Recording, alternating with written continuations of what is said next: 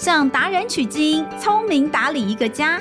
从食衣住行娱乐到健康生活理财，爸妈就是最棒的家庭经理人。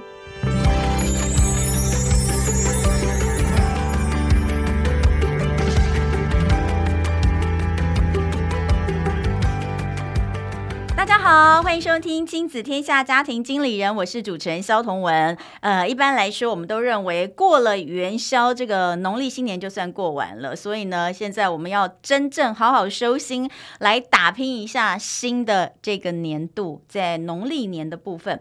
哎，我们来讲一下，一直都说家庭经理这一块，其实有非常多的领域，呃。经营家人的健康幸福，这是一个领域，对不对？但是最重要的，大家都说我到底要怎么样可以把一个家里打理好，生计打理好这件事情很重要。这生计哦，就两两点，一个就是呃这个支出哦，我要控管；另外一个就是开源节流的话，开源很重要。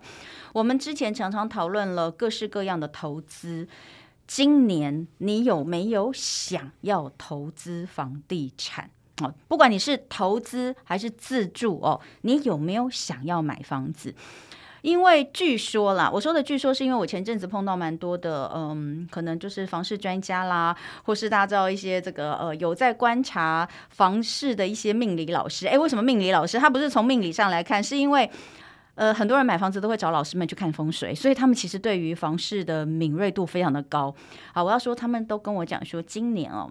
如果想要买房子哦，可以准备进来看看，说不定会有一个条件、价格都不错的好的物件被你选中。哎，今年真的是买房子的好时机吗？但如果你是第一次首购族，你可能会对于买房这件事情还是有点犹豫，毕竟这有可能是你人生最大的一笔投资，对不对？所以今天呢，我们就要请到专业的来跟大家讲讲有关于买房子这件事情，怎么样？真的可以买到适合自己的房子，而且重点是不要被骗哦！不要被骗这件事情是比什么都重要的。所以今天请到的这一位呢，很有趣哦，他的背景很有趣，我等一下让他自己来讲。呃，总而言之，他过去是一个房屋销售这个中介，而且呢，他是来自于一个房屋销售中介的家庭，爸爸妈妈都是，所以呢，呃，这个工作就持续的他也做，可是做了一段时间之后呢，他为什么要离开这个行业？现在呢，他开始做教育训练。照理说，教育训练应该是训练其他的房仲，可是他却出了一本书，破解房仲的一些黑心话术。诶，他到底在干嘛？他现在反其道而行。虽然他已经离开这个行业，难道他不怕被昔日同业追杀吗？那今天呢，就请他到现场。他是破解黑心话术。购物超级攻略的作者，超级房仲员李昌鹏 Zack，欢迎你来到现场，Zack。嗨，大家好，东姐好，我是 Zack。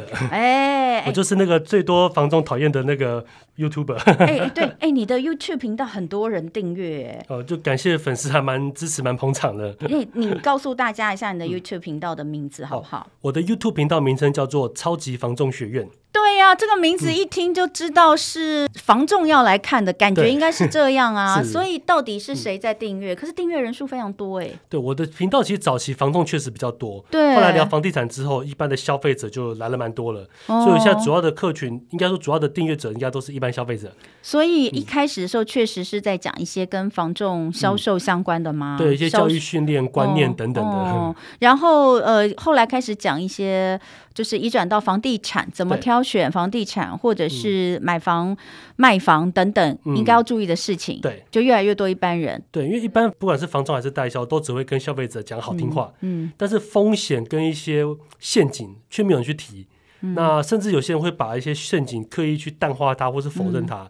那我觉得不行。还是得要有人出来讲一些真话。哎，等一下，等一下，等一下。但是说句实在话哦，嗯、如果今天你是站在房仲的立场，你就是销售，嗯、你就是要拿到那个奖金的话，你难道不会教这些房仲要趋吉避凶？就是有些事情不讲，你你不会这样子吗？或是你自己在过去的时候，你不会这样做吗？我跟你讲，我早期我超会讲话术，我超会说谎。早期的时候，因为所有的房仲刚进公司的所有教育训练，嗯，有一大半都是在教你做状况。这个在做房中业一定都要都知道这个术语叫做状况。简单讲就是去讲一个不真实、不正确的故事，去引导或是误导消费者，让他们做出一些比较对房东有利的判断啊。简单讲就是让客户比较容易买房子或卖房子。这个做状况的技能非常的入门，每个人都要学了。通常都是假的，对不对？大部分都假。比方说，嗯，这个屋主要卖房子啊，为什么要卖？因为他儿子要出国了，他妈妈要跟着儿子出国去照顾小孩，啊，所以房子就好吧，那就随便卖一卖。但搞不好是投资客的房子。哦，但是但是可能很多房仲嗯会认为说这个谎无伤大雅呀，它虽然不是事实，但它并不会造成你的损失。对。那你觉得呢？我以前也是这么觉得，因为我觉得其实没差，重点就是你买房到底喜不喜欢，价格你就出一个你觉得 OK 的嘛。嗯。但其实这个就会让消费者觉得说，你这个房仲不是很老实，因为万一被发现，你的时候万一被发现的话是哦，而且被发现很容易，因为会发现每个中介都跟他讲说，屋主要出国，屋主要干嘛，对，或是屋主小孩子要干嘛，就是都是差不多的故事。嗯。那久而久之就发现房仲的话术大概就千篇一律。从我妈三十年前做房仲到现在。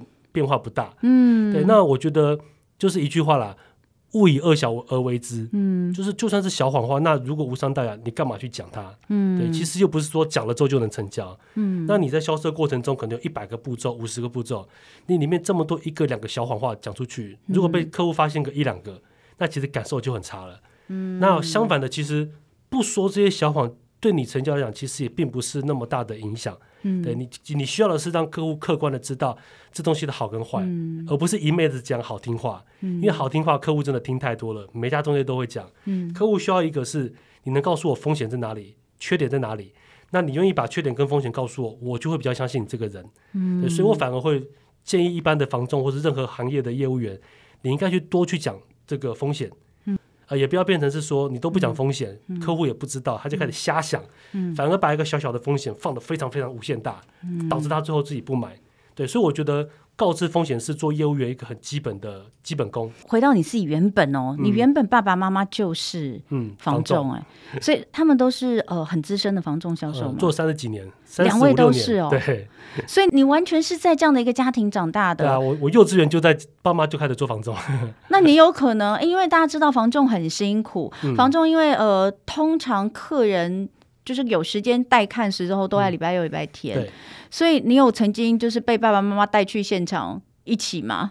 比较少，有时候会。对啊。比方说有些屋主这个价钱很难谈的时候，妈妈就会带着我去，然后就说：“ 啊，你看，就是买方价钱就真的拉不上来啊，你就拜托一下嘛。对我们也是要靠业绩过生活的。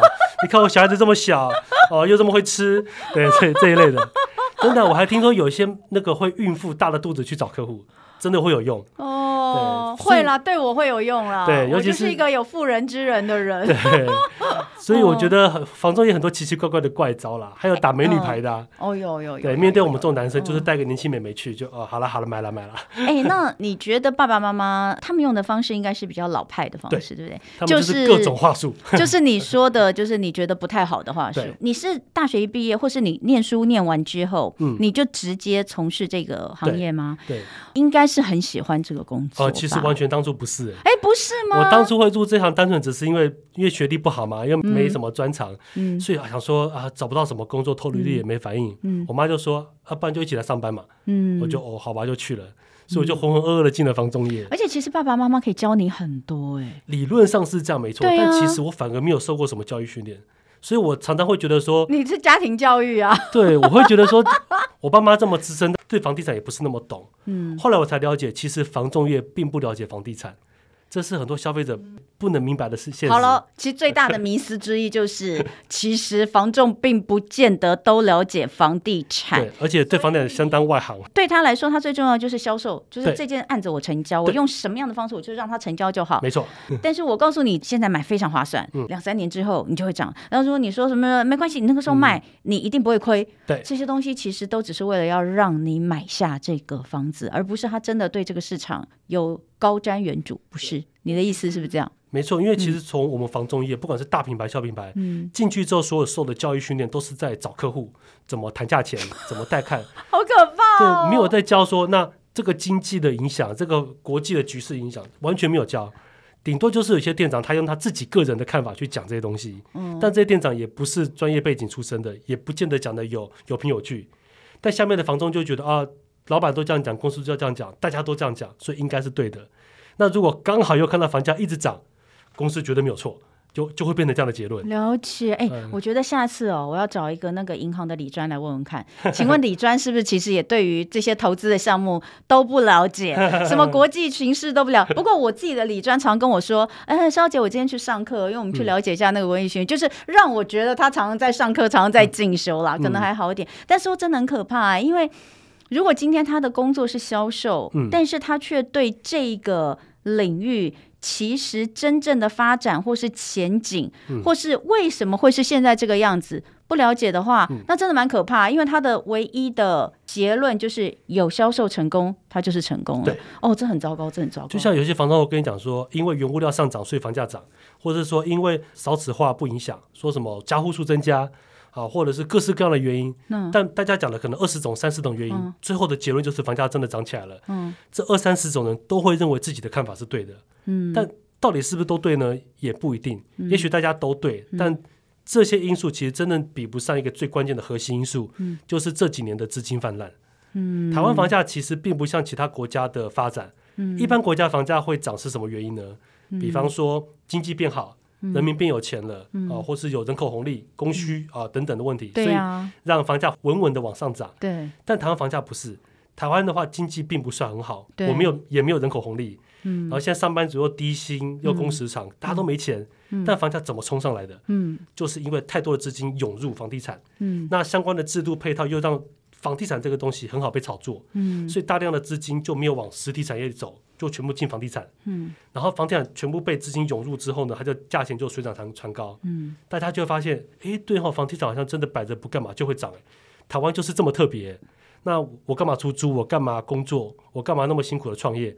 买一间房就好了，嗯，对，所以就变成是大家就越把钱往房地产去集中，所以房地产就涨得越凶，嗯，可是，一旦当例如说像美国的升息，或台湾最近的升息也是，它会加速把这个资金抽回去。嗯，那一旦我们现在的房价被涨得这么高之后，失去资金的支撑，它就会撑不住，它就会慢慢往下修。嗯，这就是为什么这一年来房价会下跌，开始松动的原因。所以啊，房仲都会说，你现在买绝对划算，因为房子只涨不跌。嗯、对，这句话本身就是一个大迷思嘛，没错。对对这已经算是一个我觉得公认的谎话了吧？公开的谎言，对呀、啊，嗯、我就有房子买在高点呢、啊，嗯、买了之后就一直在想，到底为什么我会买在高点呢？嗯、我也曾经股票买在高点，我觉得我的人生买什么都在高点，嗯、真的是不太适合买这些东西。对，但是房仲你会说服你说，你今天的高点，十年后、五年后就是未来的低点。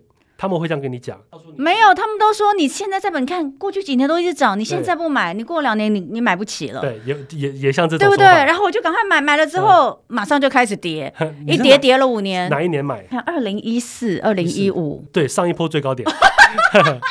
别意外，我讲一个真的，又插了我一刀。对，我我不意外，为什么呢？因为你不是房地产的业者嘛。对。我妈做三十几年了，嗯，我妈那时候跟亲戚也是合买了一间小房子来收租，也是买在二零一五年的七月。我是一我是一五年，我我觉得我是最高，因为我是一五年头，一四年尾，就是跨年那个时候买的。哦，你那个时候还好，你那时候是已经在高峰，但我妈是买在最惨价量背离，她有多惨呢？嗯，她说她七月份他们签了约买下去，下个月价钱就掉了，就这么的准。就是好歹也是最高峰的最高点，果然是不懂。对，所以我就说房仲真的不懂房地产。你真的是把你爸妈都卖了耶！你出这本书，你有没有被？哎，你后来哎，先讲，嗯，后来到底是发生什么事情？嗯，到底发生什么事情让你突然间觉得良心不安了？你就决定不做房仲了，或者是说，其实你有一个转折啊，你是先往海外去，对不对？我记得，其实我做国内房地产的时间没有很久，因为爸爸妈妈做了三十几年了，所以我从小。看那种房仲的东西，看到很腻。嗯，那我爸妈一直有个希望是说，希望我回家接家里的工作，然后未来当培养我当店长。可是我觉得当房仲的店长，你永远的视野就是那几个商圈，嗯、那几条路。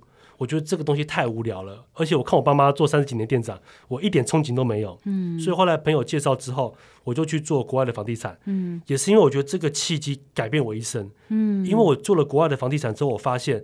我们台湾人，尤其台湾的房仲，真的就是很标准的井底之蛙。嗯，我可以再讲一次这个得罪人的话，台湾房仲真的是井底之蛙。嗯，因为台湾很多的房地产的视野观念都是错误的，公司也没有告诉我们，甚至很多我们认为台湾现在不可解的问题，比方说高房价问题、租赁问题、哦税制方面的问题，在国外全部早就解决了。嗯，其实台湾很多现在的房地产问题，在国外都有解决方案可以抄，但台湾的业者跟政府就是不去做，那消费者也不懂。所以大家就一直认为说这样的奇怪的生态是合理的。嗯，我讲一个最简单的，通常在台湾呢、啊，有一个房仲的基本功叫做踩线。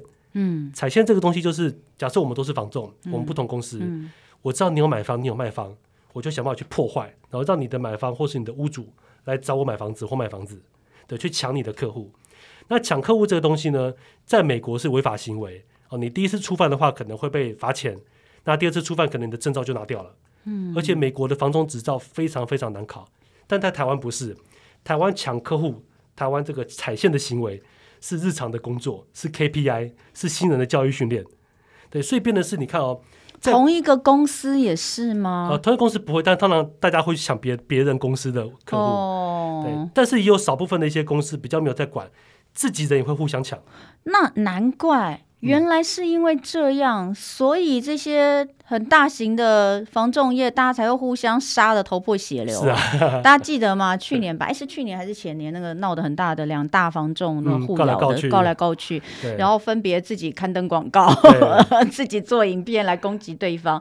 哇，那个消费者其实也是看得不飒飒，而且我觉得其实消费者会很不安，对，会觉得说：天哪，这就是我最熟悉的两大的防重，结果他们这样，我到底要相信谁？没错，那很可怕。你们在骂的，你们在互相咬的，其实都是我的钱呢，是 不是这样？都我的。钱我的房子，哎，对，哎，我觉得消费者是真的是，呃，如果在资讯不够透明、公开的状况下，真的很惨。对，你在海外的时候，哦、你是知道去到哪一个国家？其实我都在台湾，只是我们是代理其他国家的房子来销售。哦、嗯，有点像进口商，卖海外的房地产给台湾人，给台湾人。对，那通常这个置产就是以投资为主喽，百分之九十以上都是。哦，而且我当时后来做的是比较小众的，是做东南亚的房地产。嗯，就大家一听就觉得，哎呦，好危险、好可怕的地方，嗯、都不敢卖。哎。就是有些人会去越南买房子，柬埔寨买房子，嗯、是这一类的吗？对，这一类没错。哦，对，那都是投资啊。对，东南亚买房基本上百分之九十九十五以上一定是投资。对、啊对，因为很少人去那边自住。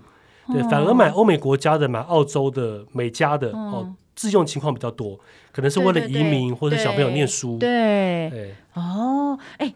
这个其实水也很深呢，我听说了。对，所以我不讲别人，光讲我以前在上班的时候，嗯，我就遇过很多自己的同事或者别的部门的主管，用一些不是很正当的方式再去说服客户，或是我觉得根根本就是在误导客人。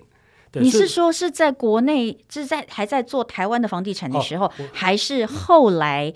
呃，就是中介台湾人去买国外的房地产来投资的时候，哦，就是我后期在台湾卖海外房产的时候，也有这种状况，很多连自己同事都这样子。所以你最后就觉得实在是心灰意冷，决定离开吗？因为我觉得，呃，主要是在于说，呃，一方面是公司对于这样的事情也不会去限制，嗯、他觉得说没关系，成交最重要，嗯、出事情就是业务员的个人行为，嗯，对，然后。我们这种老老实实的把风险讲清楚，嗯、搞到可能有些客户就不买了。嗯，但我觉得这是少一个纠纷，不要让不适合的人买。嗯，可是其他同事用各种话术让不适合的人有错误的期待也买下去。嗯，然后公司还要去表扬那些人，然后要我们这些人去学习。嗯，那我就觉得这个很不能接受。嗯，对，有些方法明明就不对，比方说像当时我们在卖泰国房地产，嗯，明明投报率可能就只有四趴，硬要。有些人就是硬要去讲五趴六趴以上，嗯，或者说一年泰国房地产可以涨个十趴二十趴三十趴，嗯、但其实泰国房地产平均每年大概就是涨个五到六趴而已，嗯，结果我们老老实实讲数据的人，嗯、客户不买业绩差哦被骂，嗯，说谎业绩好的人反而被公司表扬被鼓励，我觉得这个不是一个健康的生态。我想要来研究一下你的星座命盘，是什么样星座命盘的人可以这么的有正义感？天蝎座，你应该要跟我们一起来这个从事新闻行业的。当初从事新闻业都是一些很有正义感的人，最初啦。我其实当初做房地产的个人品牌也是有这样的想法。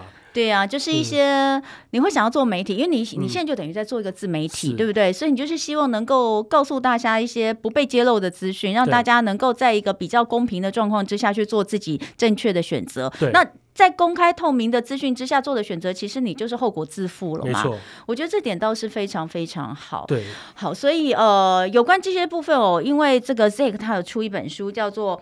别傻了，房价不会只涨不跌。破解黑心话术的购物超级攻略，这里面其实有太多太多的这些房屋中介的黑心话术啦，或者是一些故事、一些案例哦，很有趣。如果大家有兴趣的话，都可以来看一下。不过回到我们今天的主题哦，既然这个呃这么恐怖，房仲水很深，对，水很深，房仲会说的谎这么多。那今年我一开始说的。到底是不是一个进场的好时机？你觉得？好，如果我，我们就以那，因为你你刚刚讲讲，嗯、你说大部分的人他可能都没有去真正的了解，嗯、呃，为什么就是房市的一些相关的一些因素，或是没有了解前景，嗯、那代表你后来其实应该是有去学习一些这些东西。如果今天你是想要对这个行业有所呃再多琢磨的话，你会去学习，对不对？对。所以你用哪一些东西来评估，看看今年到底是不是一个适合进场？适合进房市的好时机。好，我觉得我先讲大结论。好，就是如果今年进场买房的话，五十九分。哦，五十九吗？还不及格呢？不及格，就是还 OK，但是就是不及格。如果你能够到明年，就是二零二四年买，我觉得二零二四可能有个七八十分，二零二五年应该有个八九十分。嗯，哦，但是去年买房的人，就是二零二二买房的人，我认为大概就是二三十分。对，因为怎么讲，就是房市这个东西，就是房地产它的。易涨难跌，所以它跌的幅度比较慢，嗯，而且因为房地产的变现速度也慢，所以当你看像去年升息之后，股票跌，然后汇率也跌，什么都不好的时候，房地产只是先撑住，但是很明显就是它价格已经上不去了，嗯，只是微微的往上涨，所谓的价量背离就是这样，嗯，但是它交易量因为非常非常的低，就几乎很少人在买卖了，嗯，而且这个买卖就一直冷下去，那通常这样的房地产交易量一旦冷的话，我们都说量先价行，嗯，就是没有量就没有价。所以，当房市从很高温的时候开始，哎，量没有了，剩下就会剩下一些少数的韭菜还在买，还在追高，嗯，所以让少数的韭菜决定了新的行情，变得价钱看起来好像在往上涨，但其实大部分的买方已经不愿意接受现在的价格了。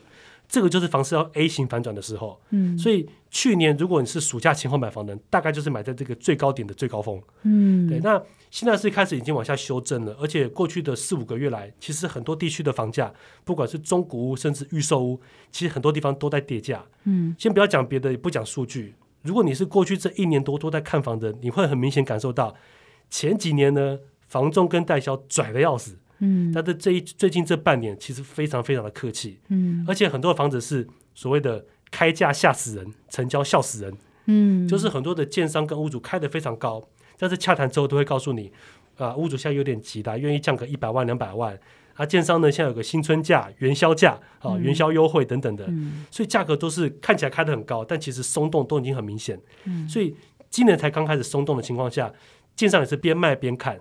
就是大家哎反应好，我就继续维持这个价；反应不好，我就降一点、降一点、降一点，像挤牙膏一样。哦，那你这样讲完，去年有买预售屋的人，不是接下来就会看到房价一直跌吗？是。不过，如果如果是去年才买预售，他也是要等个五年吧，四五年。所以这会有一个很大的风险，在于说，二零二二买房的人，你可能已经买到最高峰的最高点了。嗯。然后现在。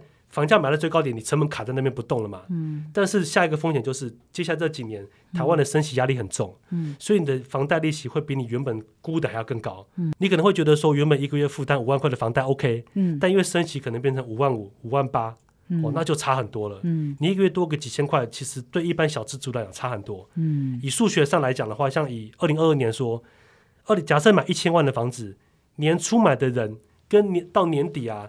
他从十二个月的房贷变成十三个月了，嗯，对，其实这就对一般人生活的就是怎么讲，能够可支配的支出就是加破很多。你可能就要少去好几次餐厅，嗯，朋友吃饭也不敢续拖，然后什么都要东省西省。好，所以哦，那照你这样讲，今年五十九分，那明年会更好，后年又更好。嗯，是。那如果这样的话，今年想买房，搞不好他真的是。哦，比如说他有一笔资金，嗯，那不管他是要自住哦，还是说想做一个小投资，嗯，哦，因为今年没什么好的啊，股票也不好啊，对啊，也不好，也就是看起来也不好，嗯，股债都不好的状况之下，那如果说他真的有一笔钱想做一个小投资，嗯，他还是可以看房子吧？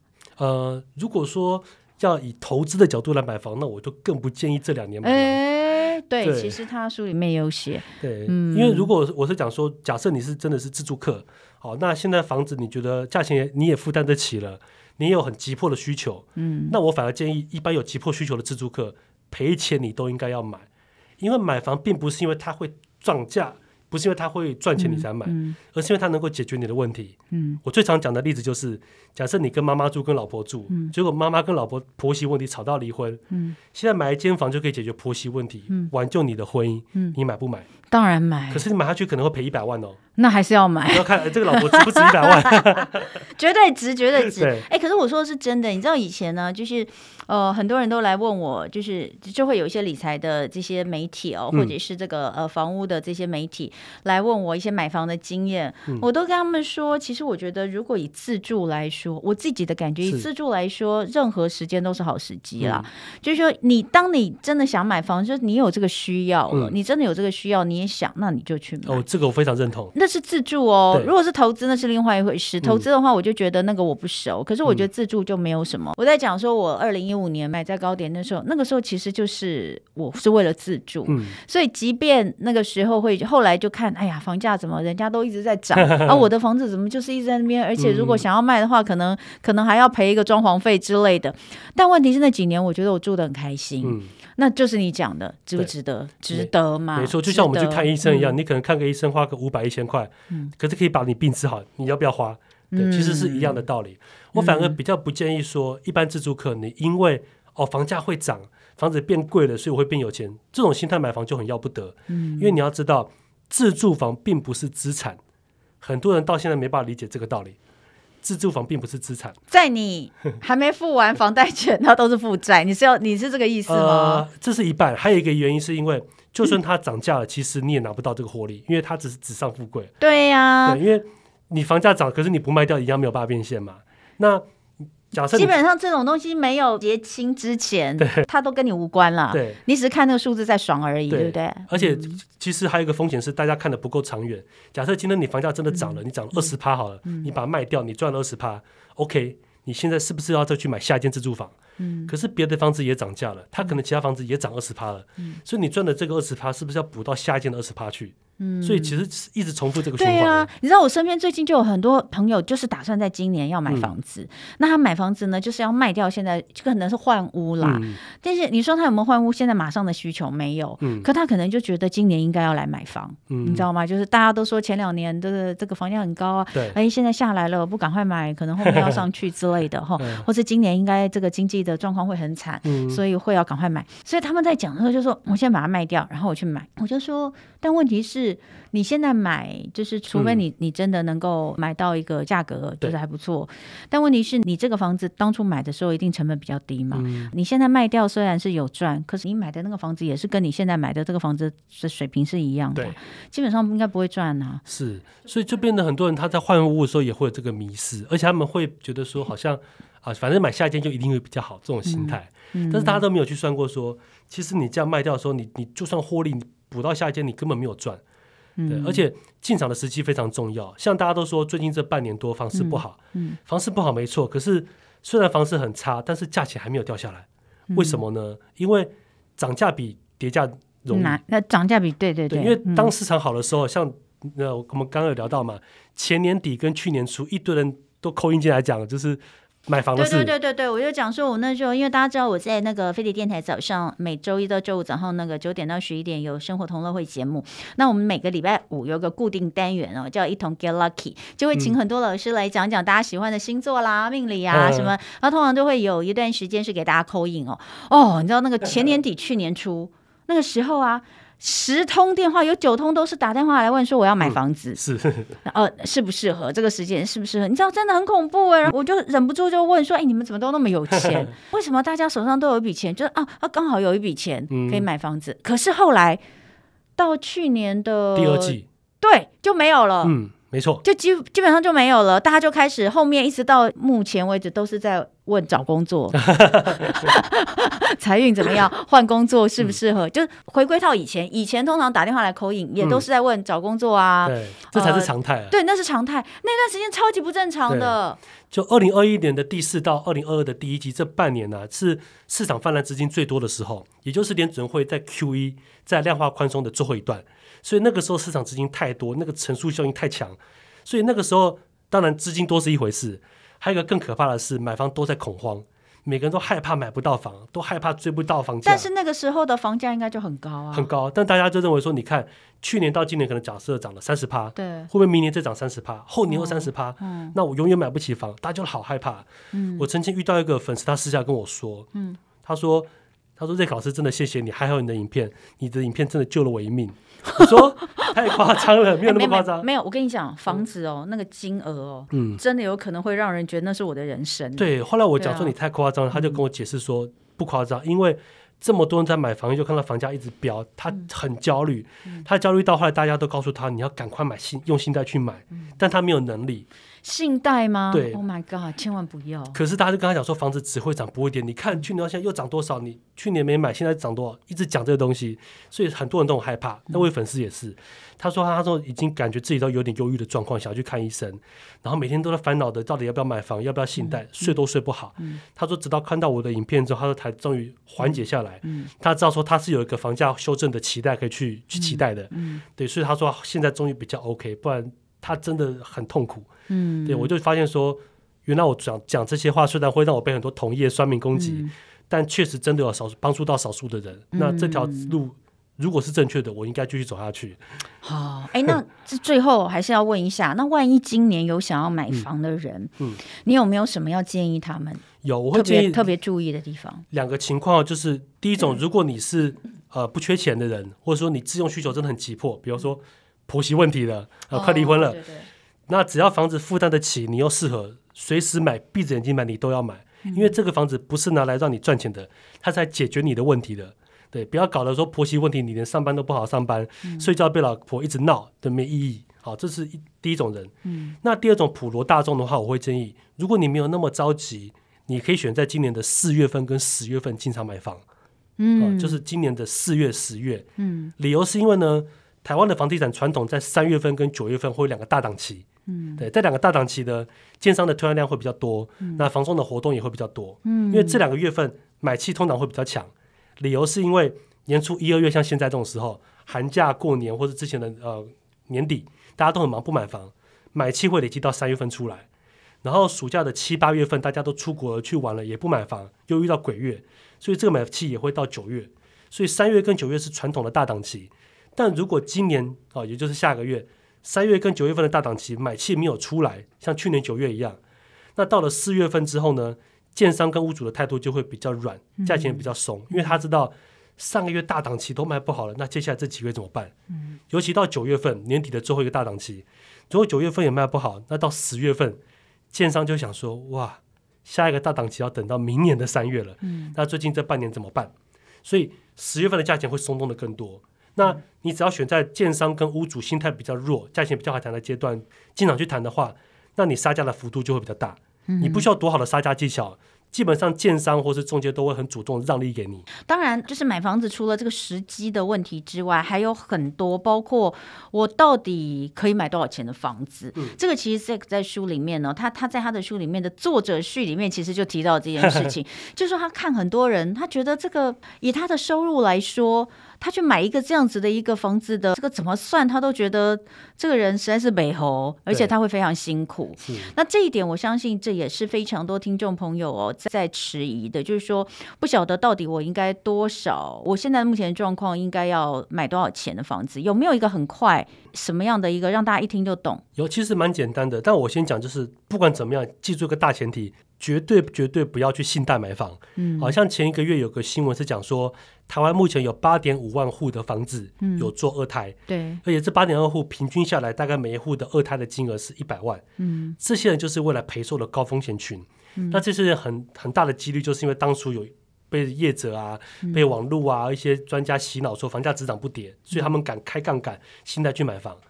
撇除信贷不谈，正常情况下我都会建议，呃，有几个算式可以去去看。好、嗯嗯呃，第一个就是你的自备款，嗯，至少至少我都建议至少三十趴以上。你这个讲的就是不是买预售屋的，就是你买成屋的状态，哦、对不对？对，都一样。预售屋也是吗？预售屋其实它要求那个现金。比较少啊，没错。啊、但是为什么会说呃，比方说像预售屋可能五趴十趴也可以买，对呀、啊，对。但是呢，后面用贷那房贷嘛，嗯、中古可能两成也可以买，对。但为什么会建议说至少三十趴？嗯啊、呃，因为比方说你买房之后呢，你想一下，买房之前你可能存了很多年的钱，你身上有个八百万、五百万，哦，我口袋有很多钱，我安心。你现在 all in 进去买房了，口袋空了，剩六万块。嗯，你买房交屋之后，你睡一两晚，你就会发现不对，我有房子，可是我没钱嘞。嗯，然后下个月要缴房贷嘞。嗯，对，也许可能一开始宽限期还好，宽限期一过，那个压力真的很大。嗯，所以我都会建议是买房子不要把自己榨到一滴不剩，不要榨干自己。嗯，你至少留个大概总价十趴左右的款项在口袋里面。嗯，应付之后的各种需求，比方说交屋才发现房子有漏水。那怎么办？嗯、那屋主又不处理，然后中介摆烂，那你是不是得自己掏钱去修？嗯、那至少你要先拿得出钱去垫嘛，不要说拿了生活费去垫，生活都出问题。嗯、或者是说买了新房子之后，总是想装潢一下，嗯、或至少买一些新家具。嗯、不要说啊，老婆看到新家具想买新的柜子，嗯、啊，不行，我们要省钱。嗯、所以买房绝对不要把自己榨干，至少留百分之十的现金，嗯、当做紧急预备金在口袋里面。好、嗯好啊，这是自备款的部分。嗯、那至于每个月的部分，其实。这个倒没有什么争议，就是尽尽量建议你的房贷支出，而且是房贷的本金加利息的支出，嗯、不要超过你收入的三分之一。嗯、啊，有些人会说三十趴、三十五趴、三分之一都差不多这个比例。嗯、简单讲就是你在三分之一左右是 OK 的。那依据世界银行的标准，如果你的房贷支出超过四十二趴，就是超过你的可支配收入四十二趴，你的生活就出现风险跟问题。嗯、那一旦你超过五十趴的话，你大概就要过一个乌奴的生活了。所以都会建议说，你能够负担的房贷金额要从你的收入去回推，对，这样子你就可以知道说，哦，那我的贷款能够贷多少？那多一点点，多个两成就是总价，就用这个总价去出价，嗯、然后把这个总价当做你出价的天花板，怎么样都不要超过这个钱。然后在下一步还要再多想一个，就是、嗯、现在台湾是属于一个升息压力很大的阶段，所以你房价买这么高，有可能之后你现在看到的房贷之后会更贵哦。嗯，就像去年初，去年初的的人买房。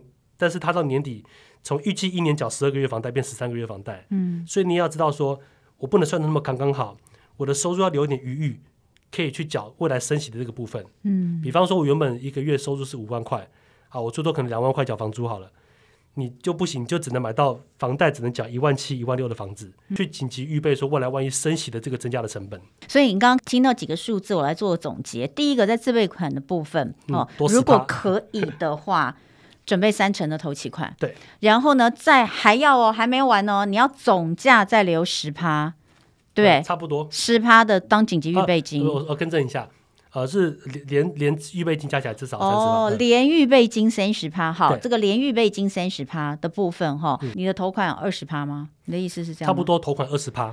头款二十趴哈，然后呢，预备预备金十趴，好，嗯、这是第一个。第二个就是每个月缴房贷的部分，对，不要超过你总收入的三分之一嘛。是，对，这个东西可以注意一下。嗯、哦，其实很多人都超过啊、呃，对，大部分都超过。台北我记得上次算出来，房贷负担率是六成多，嗯、表示说一般台北人平均收入六十七趴还是六十六趴拿去缴房贷。三分之其实是三分之二，对，非常的不健康。中国之前也是这样，中国之前有好像有到六七十趴左右。嗯，中国之前还甚至发生过六个钱包理论。嗯，就是现在年轻人一定要买房，那买房年轻人没钱嘛，所以假设我们是夫妻，嗯，我一个钱包，你一个钱包，你爸爸妈妈，你爷爷奶奶跟我爸爸妈妈，我爷爷奶奶，六组人凑钱出来才能买一间房。嗯，但是你不能不买，因为房价只涨不跌。嗯，结果。中国房价就从二零一七年习近平说要打房之后，一路冷到现在。嗯，所以之前买的人也是都卡住，不，不一定啊，要看他买在哪个点呐、啊。确实有人已经翻倍了啦，嗯、确实翻翻两倍、三倍的都有、哦。对，如果比较早买是多赚很多。嗯、中国之前涨很凶，但是就是因为有这样，大家才会想要去买房，就是因为看到前面这些。嗯、不过可能还是回归自己能够负担的，我觉得这件事情还是最重要。所以今天其实聊很多、哦，这个时间也聊得比较久，因为实在很精彩，而且我觉得。呃，大家会很想要再知道更多。那当然，呃，如果要知道更多的话，其实接下来在我们的生活妙管家单元，Zack 也要来提供大家一些好用的资讯。首先，第一个当然就是呃，Zack 自己的书了哈。这一本呢，我来帮他讲哦，《破解黑心话术：购物超级攻略》，预防买高卖低，揭露三十大话术。